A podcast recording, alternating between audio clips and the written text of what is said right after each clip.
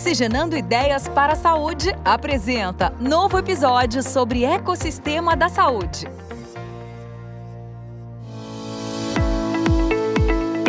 Olá, seja muito bem-vindo ao podcast Oxigenando Ideias para a Saúde. Eu sou Eduardo Mangione, CEO da iPharma, e convido você para se conectar às tendências e novidades junto aos protagonistas que estão transformando o mercado de saúde no Brasil. A transformação digital pela qual a área de saúde vem passando está conduzindo o sistema para um processo de geração de valor, entregando pequenos features que vão crescer exponencialmente em conexões e operação com dados, possibilitando um cuidado mais preventivo, preditivo e sustentável, além de uma jornada mais eficiente para as pessoas e para o setor. Assim, tecnologia, inovação, algoritmos e inteligência artificial são essenciais para a composição de um novo modelo de negócio em saúde. E para nos ajudar a entender todas essas transformações tecnológicas, confira a segunda parte do nosso papo com o Victor Gadelha, que é Head de Inovação em Saúde da Operação de Hospitais da DASA. Interessante que você comenta, porque eu acho que um dos, quer dizer, o, o que permite essa desmaterialização, a tecnologia que você está comentando, no final, é a captura de mas muito dado, né? De pontos infinitos de dados que hoje você não tem para dar um diagnóstico, para tomar uma decisão mais assertiva sobre né, o, o, paciente. E eu acho que é isso, uma das, uma das, grandes coisas que vai permitir é isso, né? Você imagina a quantidade de dado que tem só dessa, dessa parte de sono que você comentou. Você dorme bem, não dorme bem? Como que você vai saber isso aí? Com essa monitoria, a quantidade de dados e, e até a parte de, de atuação preventiva com isso vai ser extraordinário, né? É, a gente fala de, de precision prevention, né? É, a, a prevenção pre, é, precisa e isso tudo, eu acho que a inovação, né? A inovação ela tem incremental, está muito no âmbito da transformação digital, você se manter competitivo. A gente tem junto ali, eu boto no mesmo bloco, tem gente que tem três ou dois, eu boto inovação radical, inovação disruptiva, você pode botar no mesmo bloco. A radical assim, eu vou atrás de uma coisa realmente diferente, eu não só vou fazer agendamento online, eu vou atrás de um novo modelo, um novo produto, é, inovação aberta. A disruptiva é aquela que tem uma inovação, é, é algo que sempre vai ser de base tecnológica, não tem como ser, que muda um modelo de negócio. Essas histórias de Netflix, Blockbuster. Mas na saúde, eu olho para isso e vejo essa tecnologia, essa desmaterialização, trazer de forma objetiva os outcomes, os desfechos dos pacientes, né? Então, o paciente que faz uma cirurgia de artroplastia de quadril, não perguntar para ele se está bem ou não, mas assim, a velocidade média dele, medida pelo, pelo celular, se ele está performando melhor. É, ele poder, de manhã, ter um, um, um qualquer dispositivo que pergunte para ele, cara, como é que você está hoje? De, sua dor, de 0 a 10 está quanto? E ter a análise de face. Se eu objetivar isso, por que eu estou trazendo? Porque toda essa desmaterialização, todos esses algoritmos, dentro de um cenário de inovação disruptiva, é o que talvez permita a gente entrar no velho basic, na medicina baseada em valor em, em, sua magnitude como ela é trazida hoje. Por isso que eu acho que é muito legal esse papo, porque essas conexões que a gente está fazendo aqui é que às vezes as pessoas não conseguem fazer e que fazem ela mudar a percepção de ah, esse povo só fala besteira, esse povo não sei o que, a, é futilidade, inteligência artificial, para, cara, se a gente não fizer isso, a gente não vai chegar onde a gente precisa, a gente não dá o próximo passo. E qual é o próximo passo, né? É salvar todo mundo, é, é poder entregar saúde para todo mundo. E você comentou muito sobre a nosso, nosso papo, né, diagnóstico e tal, mas quando a gente fala também de personalização do indivíduo na, na saúde, a gente também fala do tratamento, né? Hoje o tratamento são comprimidos, pílulas, etc., massificados, né? Não necessariamente é a dosagem, é o melhor, é, talvez ativo para que você tome, que uma molécula, né? Para que você tome para aquele, para aquela doença específica. Eu acho que isso também vai ter um avanço muito interessante que eu pessoalmente até me perco pensando em como individualizar essa, esse, esse, lado da medicina, mas certamente ele virá também. Ah, eu tenho uma, uma, a gente pode até comentar sobre isso, cara, eu tenho uma visão muito legal sobre isso, tá? Mas vamos lá, vamos lá, que o negócio tá ficando quente. Legal, voltaremos aí. Vou dar uma pausa agora para a gente sair um pouco da saúde e é, iniciar o que a gente chama de jogo rápido aqui, Victor que é um bate-papo mais informal, tá? Perguntas e respostas rápidas mesmo, para que a gente conheça melhor o Victor, né, e seus gostos pessoais. E é para responder o que vier na cabeça, tá bom? Vamos lá. Então vamos lá. Primeiro, pergunta básica aqui que a gente sempre faz é: qual é a série ultimamente que você tem visto ou tem, ou, ou tem gostado, que você maratonou, que você indicaria aí para o público? Ah, eu vi agora aquele Meeting Anna, é, conhecendo Ana. Cara, sensacional, né? Uma, uma narcisista ali que ela tem um espírito empreendedor e ela, cara, não sei, assiste, é interessante. Você viu Netflix? Onde que é? Esse eu não conhecia. É Netflix, foi Netflix. Legal. Assiste, legal. assiste, é pequena. É muito legal. legal. E algum filme que marcou sua vida? Algum filme que te, que te tocou aí de uma maneira Ah, diferente? sim. Tempo de despertar. Aqueles pacientes que ficaram, né, Demais. precisavam de dopamina e eu acho que trouxe um pouco da neurologia que eu tô hoje. E esse é um filme legal, um filme que talvez a nova geração não conheça ainda, né? que é mais Ah. um pouco mais antigo, bem legal. E livro, você tem algum livro de cabeceira, algum livro que você recomenda para o público também? Que você tem lido? É, eu gosto muito daquele originais, Adam Grant, porque fala disso, assim, sabe? Tipo, ele traz logo nos primeiros capítulos, cara, Steve Jobs, antes de chegar lá, ele fez sei o quê, o cara da Nike fez sei o quê, tipo, te dá aquele coragem para você seguir um caminho diferente, sabe? Então, acho que é interessante. Legal, originais. Está anotado aqui também, você não, não li ainda não.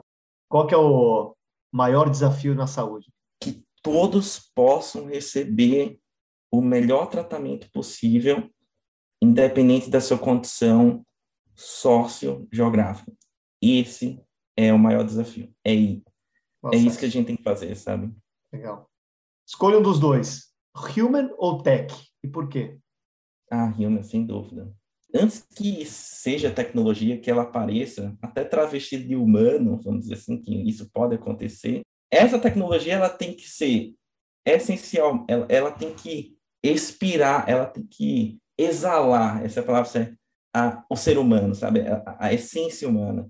Ela tem que ser uma extensão do que nós somos para o bem. Cara, não, não consigo enxergar ela se ela não for desenhada, isso talvez tenha sido um grande problema, a gente desenhou muita tecnologia sem pensar no humano, eu acho que em 2008, 2009, quando começou essa coisa de user experience, é, ela começou a mudar, então a tecnologia que ela consiga entregar empatia, e que a gente desfaça o paradoxo tecnologia empatia e coloque essas palavras em extremos opostos. E eu queria começar esse, essa segunda parte aqui falando de um tema que está bombando.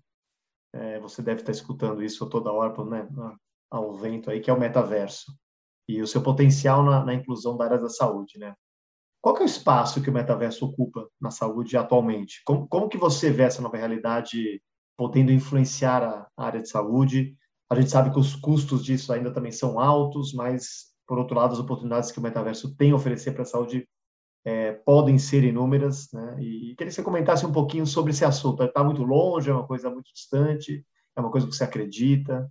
Acreditar 100%, tá? Às vezes é difícil você olhar entender o metaverso e, ah, como é que eu aplico na saúde de fato? Mas eu vou dar uma perspectiva, e aqui na DASA tem trabalhado bastante com isso, tem o, Dr. Heron, né, que é um médico em medicina fetal, que tem trabalhado isso de uma forma sensacional, assim, ele está na ponta aí, quando a gente fala, pelo menos aqui de Brasil, trabalhando em realidade virtual e metaverso, eu também tenho, até na minha pessoa física, me está trabalhando muito nisso, mas ah, tem gente que fala de educação, eu trabalho com educação, tem, tem várias aplicações, mas eu vou te dar a real aqui, que eu acho que é a mudança, e como é que isso já linka com algumas coisas que a gente tem falado, tá? Quando o, o, essas grandes empresas, elas mudam, passam a vender o óculos, e, como você bem falou, dados é essencial para que a gente tenha o próximo salto quântico, elas estão reduzindo o custo, elas estão evangelizando esses conceitos de metaverso, realidade virtual, colocando na cabeça de todo mundo, é, por alguns motivos, sabem? E um deles, com certeza, é a saúde. Mas por quê? Muita gente fala da teleconsulta no metaverso. Cara, isso é sensacional. Mas eu quero ir um pouco além. Que assim, a teleconsulta hoje, ela é feita no computador. Eu estou aqui olhando para você, você está olhando para mim, a gente vai fazer uma consulta e está tudo certo. No metaverso, a diferença é que eu estou dentro de um, de um mundo virtual, um mundo completamente virtual, né? E a gente tem uma sensação maior. Ontem de noite eu estava no metaverso fazendo alguns testes, treinando anatomia com um colega meu, especificamente, e a gente tem uma capacidade maior de sentir a presença do outro. É tanto que o que define a qualidade de um mundo virtual, de um metaverso, é eu realmente conseguir sentir isso aqui, Eduardo, tipo, como se estivesse do meu lado, como se estivesse no mundo real. E isso ainda falta um pouco. E isso se dá pelas as expressões faciais, por etc. Tudo bem, entendido isso, para quem não conhece, qual é o grande impacto aqui para a saúde, tá? Vamos lá. hoje tem um conceito que a gente chama de fenótipo digital. O que é o fenótipo digital? Assim como o teu genótipo dá suas características do cor do olho, do cabelo, etc., todo o teu rastro digital, ele pode te dar algumas características. Então, é para onde você olha no celular, o que você digita, quais são as perfis de coisas que você procura nos sites de busca, como você pega no celular, se você treina com seu celular, qual é o padrão que você faz, a tua velocidade média, o teu centro de equilíbrio, tudo isso está sendo coletado hoje pelos dispositivos que você já tem, acredite. Os óculos de realidade virtual e têm uma capacidade de coletar pelos diversos sensores muito dado. E, inclusive, para você utilizar hoje o metaverso, você tem que estar lá logado e compartilhando teu dado. Mas aí, fechando aqui o raciocínio, por que isso? Porque ele fica mais barato esse óculos e vai ficar, vai virar commodity um pouco mais na frente. Você está jogando um jogo ali, pode ser um jogo, tá? Esses seus dados estão sendo coletados. E você vai ter progressão de idade e, eventualmente, você vai ficar mais lento. Você vai tremer tua mão direita no padrão da X. Você vai ter mudança do seu centro de equilíbrio. Você vai mudar para onde você olha. Você vai ficar mais lento para digitar no teu celular. E todos esses dados, eles vão chegar quando eles são utilizados para fins de saúde, ele sai do que eu chamo de fenótipo digital para biomarcador digital. E o biomarcador digital é importantíssimo, e a gente pode até começar a ligar, fazer o link com as moléculas que você falou. Por quê? Porque eu vou conseguir, de fato, ser um pouco mais rápido no diagnóstico de doenças. Vou dar um exemplo na neurologia. A gente tem doença de Parkinson, doença chamada paralisia supranuclear progressiva uma doença muito mais grave, mas que começa igual. Se o cara chegar no meu consultório hoje, é muito difícil diferenciar. Qual é a única diferença? Ele vai ter o tremor, etc. Ele tem um centro de equilíbrio desviado para trás. Um dispositivo digital consegue pegar. Dizer que um paciente está demente, quando ele realmente está esquecendo tudo, é muito fácil. Quando é que eu pego ele no declínio cognitivo leve? Porque ele começou a mudar a fluência verbal, a forma como ele digita, e ele começou a digitar mais lento no teclado. Ele começou a errar. Então, o biomarcador digital é essencial para a gente pegar esse diagnóstico mais rápido possível. E por que eu estou trazendo isso para linkar com o metaverso? Porque a teleconsulta do metaverso, no futuro, não é só isso de ah, eu entrar e sentir você como presença a gente poder fazer distância parecendo como está real. Não é só isso. É porque o exame físico que a gente usa no consultório hoje, que é estetoscópio, palpar o abdômen, ele vai se transformar em algoritmos de biomarcadores digitais. Então, é um outro nível. Eu vou poder estar avaliando literalmente um paciente com doença de Parkinson e eu vou conseguir fazer uma diferenciação de doenças super complexas que talvez no físico eu não consiga sem aparelho, ou, ou é, a tecnologia disponível, por causa de todo esse rastro digital, por causa de uma análise muito mais complexa que eu consigo fazer nisso. Cara, é isso. Não é só entrar no mundo virtual. É poder entrar no mundo virtual e fazer uma nova modalidade de exame físico que é totalmente digital.